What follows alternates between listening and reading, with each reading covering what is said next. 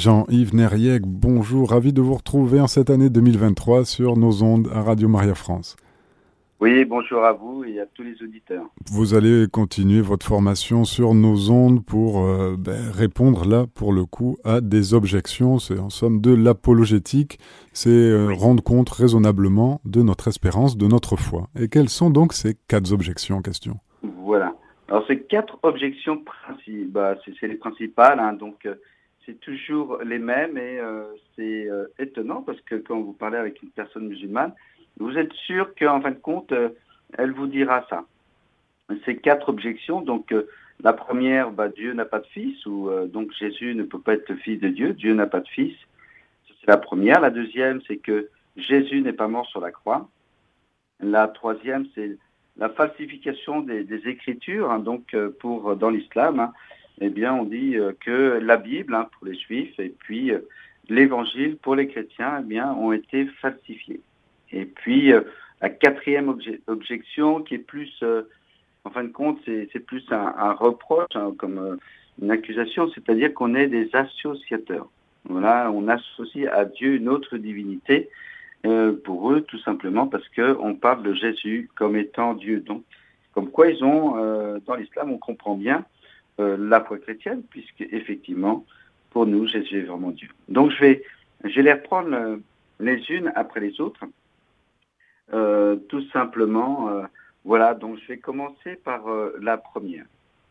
La première, qui est en fin de compte, dans l'islam, effectivement, on dit souvent oui, mais Dieu ne peut pas avoir de fils, parce qu'effectivement, le chrétien, c'est celui qui reconnaît Jésus comme le Fils de Dieu, mais euh, simplement parce qu'on ne fait que répondre à ce que nous dit Jésus de lui-même, et simplement parce que c'est l'envoyé du Père. Et alors, euh, effectivement, ben, je pense que, alors on les a sûrement vus, hein, plus ou moins, ces objections hein, déjà, euh, j'en ai sûrement parlé, mais là, c'est bien de pouvoir les regrouper toutes en, en, une seule fois. Et donc, effectivement, bah, dans l'islam, eh ben, Dieu ne peut pas avoir de fils. Et euh, souvent, quand vous discutez avec une personne musulmane dans la rue, euh, elle va vous le dire euh, très rapidement. Mais comment ça, Dieu ne peut pas avoir de fils? Bah oui, Dieu, il peut pas avoir, il n'a pas de femme, etc. Donc on pense tout de suite, il pense tout de suite, effectivement, à la filiation charnelle.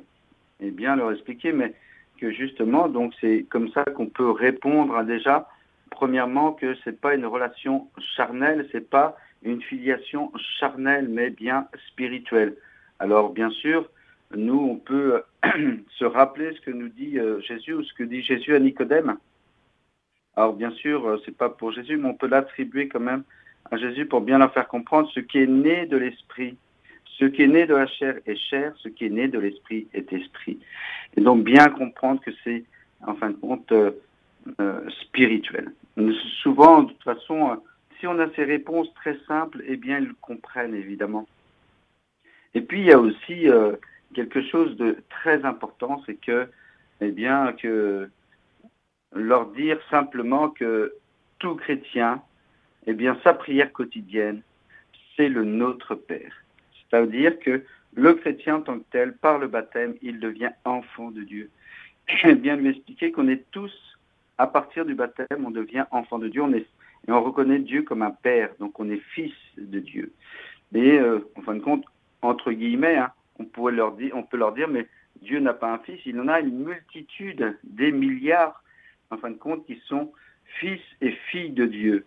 Bien sûr, en tant que chrétien, on sait bien que cette filiation, elle est en participation, évidemment, à la filiation du Christ qui lui seul est le Fils unique, évidemment, mais on rentre dans cette filiation et c'est très beau parce que on comprend tout de suite qu'on devient héritier avec le Christ.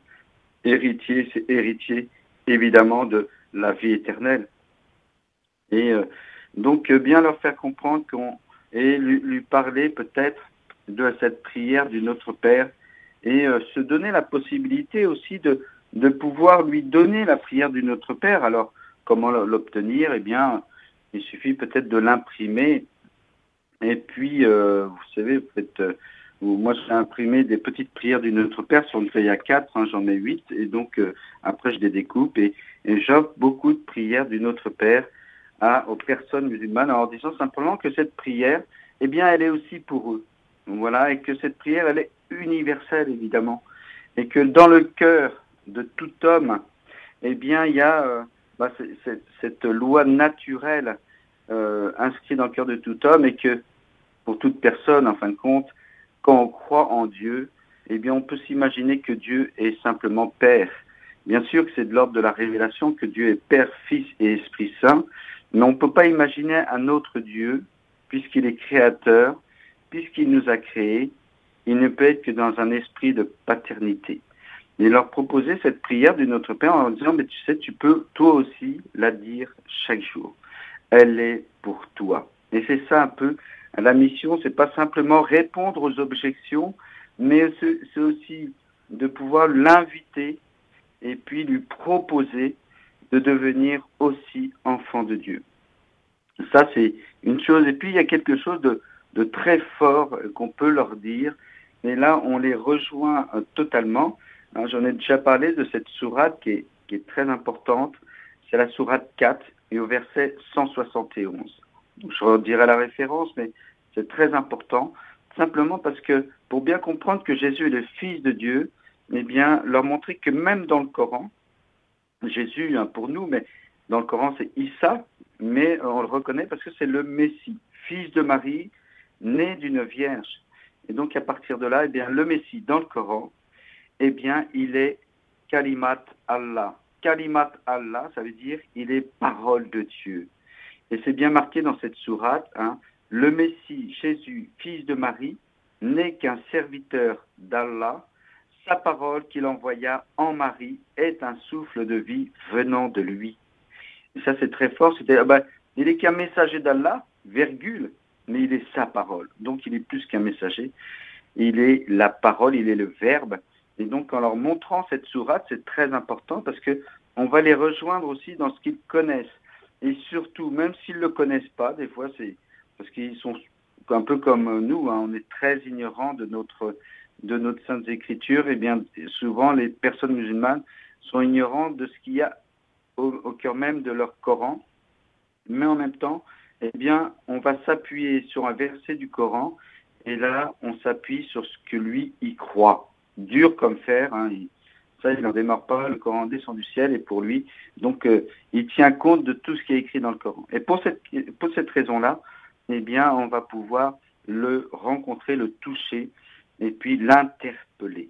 Voilà. Si on part simplement sur des phrases d'évangile, ce qu'il va falloir faire évidemment, mais si on part bien en tête sur que des versets d'évangile et puis que des qu'une foi chrétienne, on parle de baptême, etc. Eh bien, il dira ça c'est ton histoire, mais c'est pas la mienne. Par contre, si je pars sur un verset du Coran, effectivement, ça va l'interpeller. Et nous, bien sûr, on va pas en rester là on va lui dire, mais tu sais, ça aussi, c'est dans l'Évangile. Et on peut se rappeler du prologue de Saint Jean, hein, évidemment, hein. euh, le Verbe était avec Dieu et le Verbe était Dieu. Donc Jésus, c'est le Verbe de Dieu. Et à partir de là, eh bien, on peut faire le lien. D'ailleurs, il y a des Corans hein, qui sont évidemment traduits en français. Et il y a là, c'est marqué sa parole et parfois, il y a marqué son verbe. Et ça, c'est extraordinaire de voir qui a le mot verbe, et donc de la traduction en français. Et donc là, on va le rejoindre complètement et on va pouvoir quelque part le convaincre. Alors bien comprendre le mot convaincre, hein, c'est le vaincre avec lui, avec, comme, avec et vaincre. Avec lui, on va vaincre, c'est-à-dire pour trouver ensemble la vérité, pour comprendre ensemble qui est vraiment Jésus. Voilà. Et donc il est vraiment, et on, sait bien que s'il est la parole de Dieu, il a engendré, eh bien, il n'est pas euh, né charnellement, et puis qui peut, et peut, justement, on peut lui donner cette possibilité, lui donner la possibilité de comprendre que Jésus est vraiment fils de Dieu.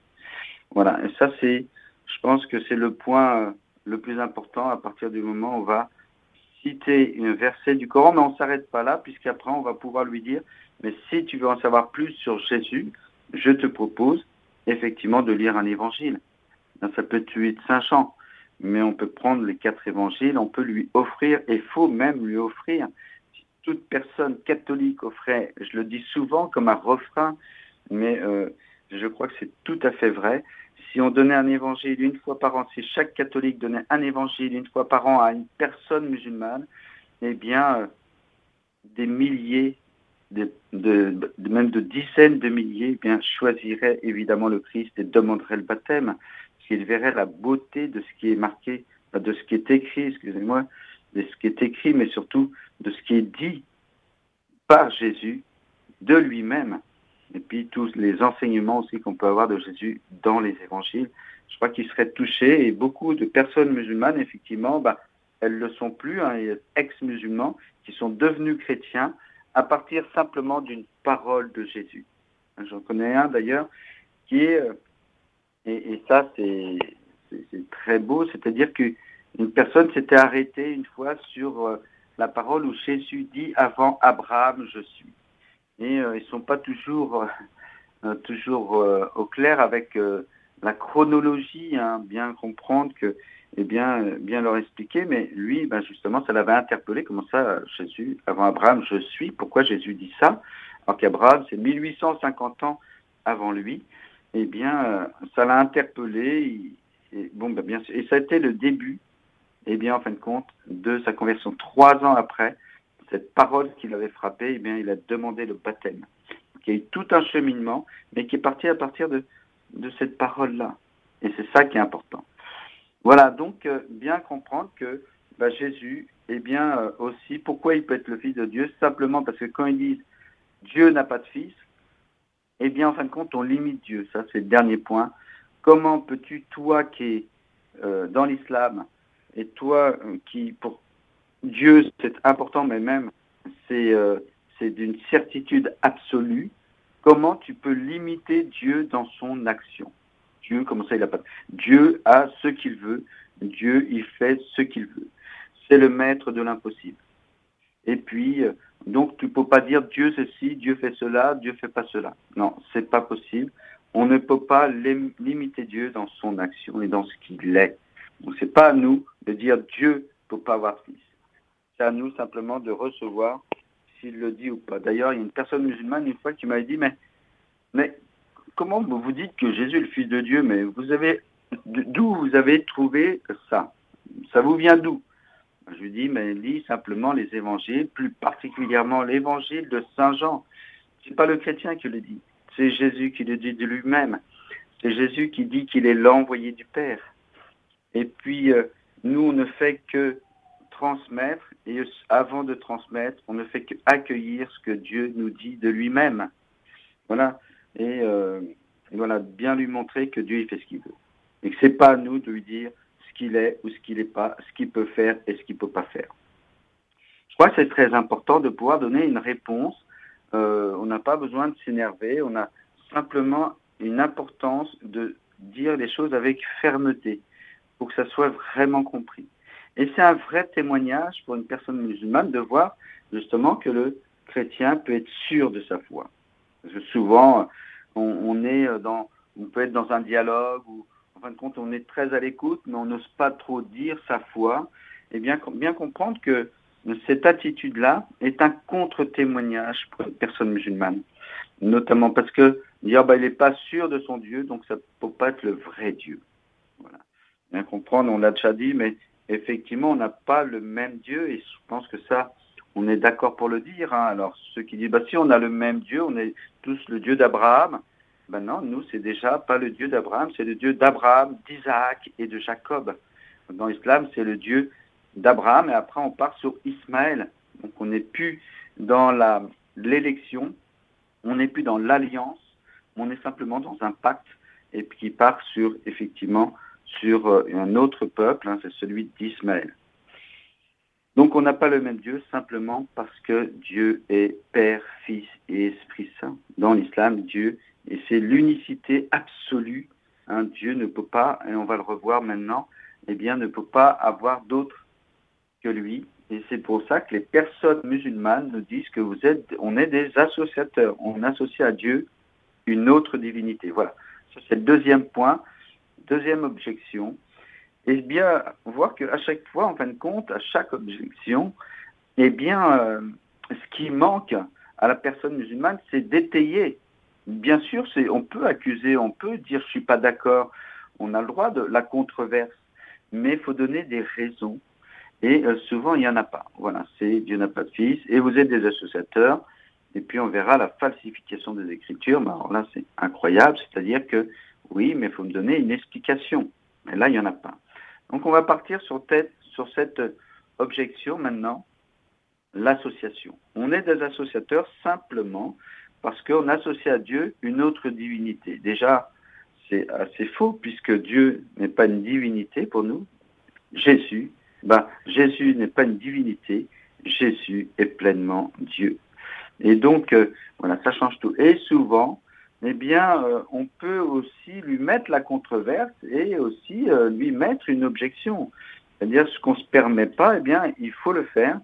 Et euh, là, on peut simplement montrer que dans l'islam, il y a aussi, bah, il y a aussi, il y a ce qu'il n'y a pas dans le christianisme, parce que nous, effectivement, Jésus est de la même nature que le Père, donc c'est pas une divinité, c'est Dieu. Et puis qu'il est, moi et le Père, nous sommes un, donc c'est l'égalité entre le Père et le Fils. Et puis donc il n'y a pas d'ambiguïté. Mais l'association, eh bien, on peut lui dire, mais dans l'islam, il y a par contre une véritable association, c'est-à-dire qu'on associe toujours Allah et à, son messager et on le met, le messager, sur le même plan d'égalité que Allah, que Dieu. Voilà, je donne simplement quelques exemples, mais je vais donner deux versets. Effectivement, on le met sur le même plan parce que on dit qu'il faut obéir à Allah et à son messager de la même manière. Ça, c'est incroyable. Par exemple, la sourate 4, au verset 13, tels sont les ordres d'Allah, et quiconque obéit à Allah et à son messager, il le fera entrer dans les jardins sous lesquels coulent les ruisseaux pour y demeurer éternellement. Voilà, ça 4, 13. Donc on voit, c'est incroyable de voir que Mahomet, le messager, eh bien, a autant, voilà, faut lui obéir de la même manière, avec autant d'absolu que si c'était Dieu. Alors ça, si c'est pas une association, le fait de mettre, en fin de compte, sur le même niveau les paroles du messager, les paroles d'Allah, et comme quoi il faut lui obéir. Et puis si on n'a pas bien compris, eh bien toujours la sourate 4, le verset suivant, le verset 14, et quiconque, si on n'a pas bien compris, et quiconque désobéit à Allah et à son messager, transgresse et transgresse ses ordres, il le fera entrer au feu pour demeurer éternellement. Donc, le messager, eh bien, il faut l'écouter, il faut lui obéir, il ne faut pas lui désobéir, sinon, si on lui obéit, on va au paradis, si on lui désobéit, on va en enfer. Eh bien, ça, eh bien, c'est donner un pouvoir au messager qui est un pouvoir de l'ordre du divin. Donc là, il y a une véritable association avec une personne, en fin de compte, très ordinaire. Parce qu'en plus, si on compare Mahomet par rapport à Jésus, eh bien, Mahomet est pécheur, et même très très pécheur, et puis très mortel. Alors que Jésus, c'est celui qui va vaincre la mort et qui va ressusciter. Et euh, nous, nous, par contre, on a des bonnes raisons d'obéir au Christ, d'obéir à ses commandements, parce que justement, c'est celui qui est pur et sans péché, comme dit d'ailleurs le Coran. Il est pur et sans péché, c'est celui qui est mort et ressuscité, et c'est lui qui vient nous juger à la fin des temps, comme le dit aussi l'islam. Donc il y a des... Et ça, il est d'accord pour comprendre que Jésus est nettement, bah pas nettement supérieur, il est au-dessus. Voilà. Et que c'est vraiment euh, Jésus est le préféré dans l'islam. Hein. C'est le préféré dans le Coran. C'est lui qui est le, préféré puisqu'on va le citer pratiquement, 20, on va le citer plus de 24 fois au moins 24 fois d'une manière avec euh, une certitude. Et donc, euh, Jésus est préféré à Mahomet. Mahomet, on en parle trois ou quatre fois. Et encore, on dit Hamed, qui veut dire désiré. Donc, le désiré, est-ce que c'est vraiment euh, le messager On peut encore se poser des questions. Sur Jésus, sur Issa, sur le Messie, on ne se pose pas des questions. On sait que dans le Coran, c'est celui qui est mort et ressuscité c'est celui qui fait des miracles, c'est celui qui est né d'une vierge. Et donc, c'est la question à poser à la personne musulmane. D'ailleurs, s'il est né d'une vierge, qui est son père? Donc, on en revient toujours à cette filiation. Eh bien, ça peut être que Dieu, effectivement. Voilà donc euh, l'association. bien lui montrer que, effectivement, dans l'islam, il y a une véritable association entre le messager et entre euh, comparer par rapport à Allah, mais par rapport à Dieu. Il faut lui obéir de la même manière. C'est-à-dire qu'il a un pouvoir divin, Mohamed, et bien qu'on lui octroie qui est bien sûr euh, faux, parce qu'on ne peut pas attribuer à un homme et la même, le même pouvoir que pour Dieu. Voilà, et donc, euh, voilà pour les deux premiers. Et puis, je vais prendre, euh, en fin de compte, la, suivante, et ça, vous l'entendrez souvent, que si vous discutez évidemment de, sur Dieu, sur votre foi, si vous voulez partager votre foi avec une personne musulmane, évidemment, il va vous dire, oui, mais il n'est pas mort sur la croix. Il n'est pas mort sur la croix. Et ça, c'est incroyable, mais effectivement, hein, ce n'est pas une invention de la personne musulmane, hein. c'est quelque chose qui est bien écrit dans le Coran. Hein. vous l'avez à la sourate 4, au verset 157. Euh, eh bien, ils ne l'ont pas crucifié, c'est un faux semblant. Ça, c'est incroyable de voir qu'en fin de compte, c'est un faux semblant. On arrive, le Coran le dit simplement dans un verset, et en fin de compte, aujourd'hui, toute personne musulmane eh bien, va affirmer que Jésus n'est pas mort sur la croix. Alors, comment lui répondre?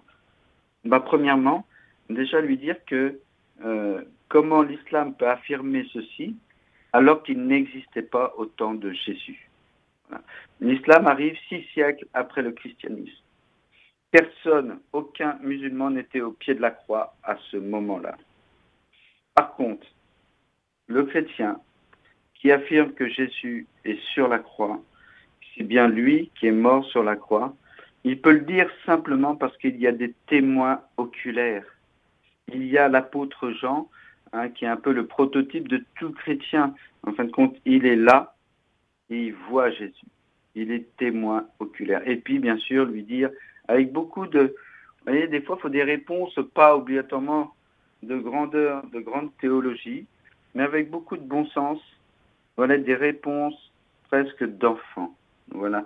Et lui dire simplement, mais tu sais, il y avait Marie, sa mère, qui était là au pied de la croix. Comment comment elle, ne peut pas ne pas reconnaître son fils sur la croix. Si ça avait été un autre, elle l'aurait vu.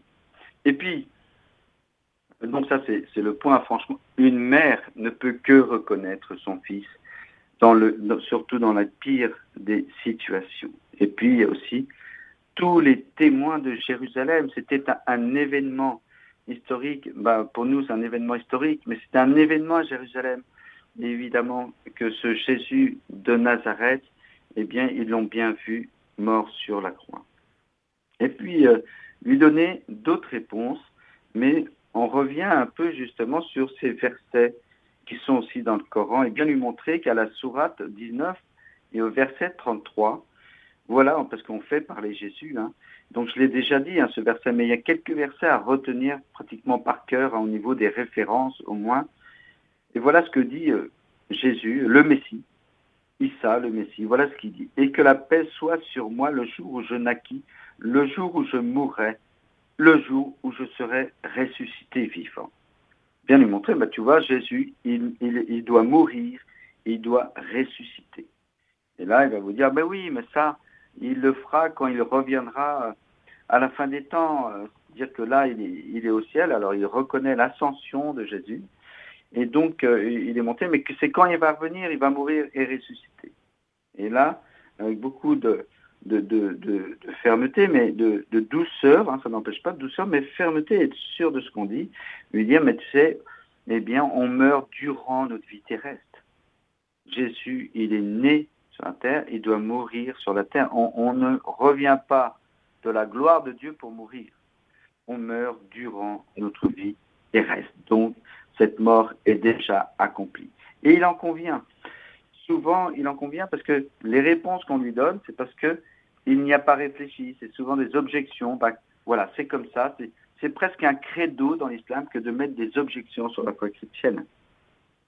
Bien lui montrer que, ben non, il est déjà mort. Et puis, si ça ne suffit pas, alors il y a un verset qui est absolument, le, à mon avis, le, le, plus grand verset pour montrer que Jésus est vraiment mort et ressuscité, c'est la sourate, donc c'est la sourate 3, et c'est le verset 55. Ça, alors là, celui-là, faut vraiment pas passer à côté. Et euh, c'est 3,55.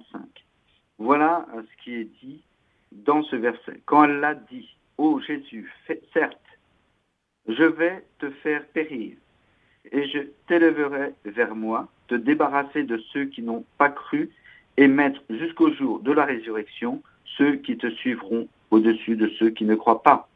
Il y a beaucoup de choses dans ce verset, notamment ceux qui croient la résurrection sont au-dessus de ceux qui ne croient pas. Mais il y a marqué avant, je vais te faire périr et t'élever vers moi. Donc il doit périr avant d'être élevé au ciel. Donc ça montre bien qu'avant l'ascension, Jésus est bien mort. Il faut faire très attention à la traduction, parce que parfois la traduction n'est pas euh, exacte. Il y a marqué, je vais mettre fin à ta vie terrestre et t'élever vers moi.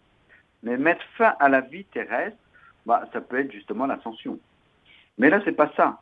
C'est pas mettre fin à ta vie terrestre. Je vais te faire périr.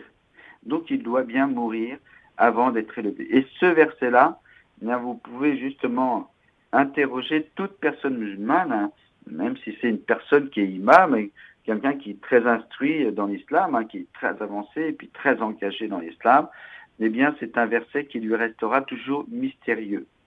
Et c'est pour ça que nous, eh bien, il faut bien lui montrer ce verset-là pour lui montrer que ce n'est pas un mystère du tout, mais qu'effectivement Jésus est bien mort avant d'aller au ciel et lui dire que nous, on sait la manière dans laquelle il est mort, c'est bien sur la croix. Bien sûr, on ne va pas s'arrêter là. Jésus n'est pas simplement mort sur la croix, il est vivant et pleinement ressuscité. C'est pour ça que même dans le Coran, eh bien, il y a l'élévation et je t'élèverai vers moi. Donc, il, monte au ciel après justement avoir euh, bah, que Dieu l'a fait périr, eh bien il monte au ciel. Ça veut dire qu'il est vivant après sa mort. C'est très très fort et très important. Et encore une fois, hein, je le dis, mais on se permet de prendre des versets du Coran parce qu'il faut rejoindre la personne là où elle en est. Et c'est pour ça, le tirer, hein, on part de là où il est. On lui parle de Issa, comme j'avais dit la dernière fois, hein, et pour l'amener à Jésus. Voilà. Et c'est euh, le, le plus important, c'est de partir de, pour qu'il soit interpellé, faut partir de là où il en est. Si on part simplement sur notre foi chrétienne, eh bien, euh, ça ne suffit pas. Voilà. Bien sûr qu'on n'a pas la foi dans les versets du Coran, dans l'islam, mais en même temps, on voit bien que l'islam, à travers le Coran, s'est servi d'une tradition juive et chrétienne, eh bien, à nous, justement, eh de l'utiliser à bon escient et ne pas avoir peur eh bien, de citer quelques versets du Coran si c'est pour éveiller la personne musulmane et lui faire poser des vraies questions. En plus, les versets qu'on va citer, c'est souvent des, des, versets qu'il ignore hein, pour 90%, mais je dirais même plus, bien plus que ça, peut-être 95% et, euh, de, des personnes musulmanes, elles ne connaissent pas ces versets qui sont spécifiques par rapport au Messie. Voilà, donc ça c'est euh, voilà, il y, a, des réponses hein, qu'on peut donner et puis en même temps euh, quand il dit que Jésus n'est pas mort sur la croix, eh bien déjà il détruit la foi chrétienne hein, avec euh, beaucoup de gentillesse, des fois beaucoup de douceur, mais paf. Mais en même temps il n'y a pas de sens dans cette accusation et puis dans cette objection, on va dire, mais par contre, nous, il y a tout un sens, évidemment. Jésus n'est pas simplement, comme je viens de le dire, mort sur la croix pour mourir sur la croix, comme des milliers, hélas, sont morts sur la croix euh, puisque c'était le moyen de condamnation à mort au, temps des Romains. Mais Jésus, il n'est pas mort sur la croix pour mourir sur la croix simplement, mais pour vaincre la mort. C'est à ce moment-là qu'il vient sauver toute l'humanité, mais surtout chacun d'entre nous. Il a pris notre vie sur la croix, il l'a crucifié en lui pour nous donner à chacun cette possibilité, j'allais dire, de, vivre la vie nouvelle et puis d'aller au ciel. Je dis la possibilité parce qu'il y a toujours cette, cette liberté de choix. Comme dit Saint Augustin, eh bien, Dieu nous a créés sans nous, il ne nous sauvera pas sans nous. Et donc, évidemment, il y a besoin de d'adhérer ou plutôt d'accueillir le salut qui nous est donné en Jésus-Christ pour chacun d'entre nous. Et c'est ce qu'on va essayer de faire avec la personne musulmane en disant, mais tu sais, il est vraiment mort et ressuscité pour vaincre la mort pour chacun d'entre nous, mais aussi pour toi, personnellement. Toi que je, je suis avec toi, là, on discute, mais c'est pour toi que Jésus, parce que Dieu nous aime infiniment, c'est pour toi que Jésus eh bien, est venu mourir et ressusciter. D'ailleurs, bien lui rappeler que Jésus, c'est pas Issa. Jésus, ça veut dire Yeshua, ça veut dire Dieu sauve. Donc Dieu pour nous, le chrétien. Encore une différence avec l'islam, on n'a pas le même Dieu parce que nous, on a un Dieu qui est sauveur. C'est un rédempteur. Dans l'islam, c'est un arbitre. Voilà. Il va compter les points pour savoir si on peut aller au paradis ou si on peut ne pas y aller. Voilà. Et donc ça c'est voilà. Donc je vais terminer sur euh, cette dernière objection, mais qui est importante hein, parce que ça ils, vous sortiront parce que si vous justement vous vous référez à l'Évangile et c'est ce qu'il faut faire évidemment, il faut dire des paroles d'Évangile. Hein. Bien sûr que ça peut être bien de dire son témoignage personnel. Hein. Souvent on fait de l'évangélisation, de la mission en disant son témoignage personnel. Moi, tu sais, j'ai rencontré Jésus. Alors, c'est très, très beau, hein, mais je crois que c'est très secondaire parce que c'est très subjectif. Et puis, ça ne parle pas à tout le monde. Voilà, c'est notre histoire, c'est ce qu'il nous dira à la personne. Mais ça, c'est ton histoire. Et puis lui aussi, il a un témoignage, hein, il fait ses cinq prières par jour, il fait le ramadan, il a fait son pèlerinage, et puis il va islamiser hein, les cités, et puis partout hein, euh, dans le monde entier, il convertit énormément de conversions à l'islam, donc il a son témoignage. Par contre, au-delà du témoignage, ce qui est le plus important, c'est de pouvoir donner des paroles de Jésus dans l'évangile. Je sais ça. Mais là, il va nous dire, mais oui, mais les évangiles sont falsifiés. Comment ça, c'est falsifié? Oui, vous avez changé les Écritures. Alors, je lui dis déjà une réponse de bon sens. Oui, mais quand? C'est-à-dire avant Mahomet ou après Mahomet, ça a été changé, les Écritures? Quel passage a été changé? Et par qui? Ça, c'est les réponses de bon sens. Et puis après, eh bien, on va revenir encore au Coran avec euh, deux versets, mais je peux en dire trois, car c'est vraiment extraordinaire. Voilà, c'est que le Coran affirme la véracité de l'évangile. Là, je vais dire oui, mais alors, je ne comprends pas pourquoi tu dis c'est falsifié. Ça ne peut pas être falsifié simplement parce que dans la sourate 3 au verset 3, il est simplement dit, il a fait descendre sur toi le livre avec la vérité, donc en parlant du Coran, confirmant les livres descendus avant lui et il fit descendre la Torah et l'évangile. Voilà, c'est précisé. Il a fait descendre la Torah et l'évangile. Et puis, donc, ça veut dire que la Torah et l'évangile sont descendus comme le Coran. On n'en parle pas. Il n'y a pas que le Coran qui est descendu dans l'islam. Mais ils reconnaissent que l'évangile est descendu par Jésus, la Torah par Moïse, et on parle même des psaumes hein, dans le Coran qui, qui, sont descendus par David. Les psaumes, Zabour, on dit, sont descendus par David. Et puis, bien lui montrer que ça ne peut pas le falsifier simplement parce que la sourate 6, au verset 34, nous dit simplement Nul ne peut changer les paroles d'Allah. Et donc, à partir de là, ça voudrait dire que Dieu est impuissant, qu'il ne peut pas garder eh bien, ce qu'il a donné et qu'on peut le changer. Et bien ça, pour une personne musulmane, c'est pas possible. Donc, sourate 6, verset 34, Nul ne peut changer la parole d'Allah. Et je termine simplement par un dernier verset qui, pour euh, justement lui montrer à quel point ça ne peut pas être falsifié, la sourate 5 au verset 68, voilà ce qui est dit. Aux gens du livre, vous ne tenez sur rien tant que vous ne vous conformez pas à la Torah et à l'Évangile et à ce qui a été descendu de la part de votre Seigneur. Donc là, eh bien, en fin de compte, ça nous rejoint complètement puisque tout chrétien doit se conformer évidemment à l'évangile, la Torah dans une certaine mesure, dans le sens où on doit vivre les dix commandements, mais aussi, eh bien, ça va beaucoup plus loin, parce que l'évangile, c'est l'absolu de l'amour. On n'a jamais fini de se conformer à l'évangile, mais on invite la personne musulmane justement à se conformer à la Torah et à l'évangile. Et c'est l'occasion, et je termine par là, eh bien, de lui proposer encore une fois un évangile dire si tu veux au moins te conformer à l'évangile, eh bien moi je te donne les évangiles. On peut lui donner un Nouveau Testament, hein, mais bien lui montrer qu'il faut que, évidemment, il concentre toute son énergie au départ à lire les évangiles. Et puis, s'il le prend, hein, c'est à nous de, lui montrer que, il va dire, ben non, mais je ne peux pas toucher, mais là, il pourra plus dire, ben non, c'est impur, etc. Non, puisque, effectivement, le Coran, eh bien, lui donne raison à l'évangile. Et euh, voilà, donc, euh, je crois que il faut avoir l'audace de donner ses réponses, mais surtout l'audace de donner l'évangile. C'est-à-dire, c'est déjà donner Jésus que donner l'évangile. Parce qu'on va le donner comment? Eh bien, en priant pour lui, en l'aimant, sachant que, vous voyez, euh, et puis comment répondre aux objections avec beaucoup de simplicité, sans se fâcher, sans, sans arrogance. Comment faire Eh bien, faire comme Jésus, comme Jésus dans sa marque, qui nous montre, voilà, quand il rencontre le jeune homme riche, il dit simplement, il le regarda, en parlant de Jésus, il le regarda et l'aima et lui dit. à partir du moment où on aime, on regarde, on considère, il l'aima.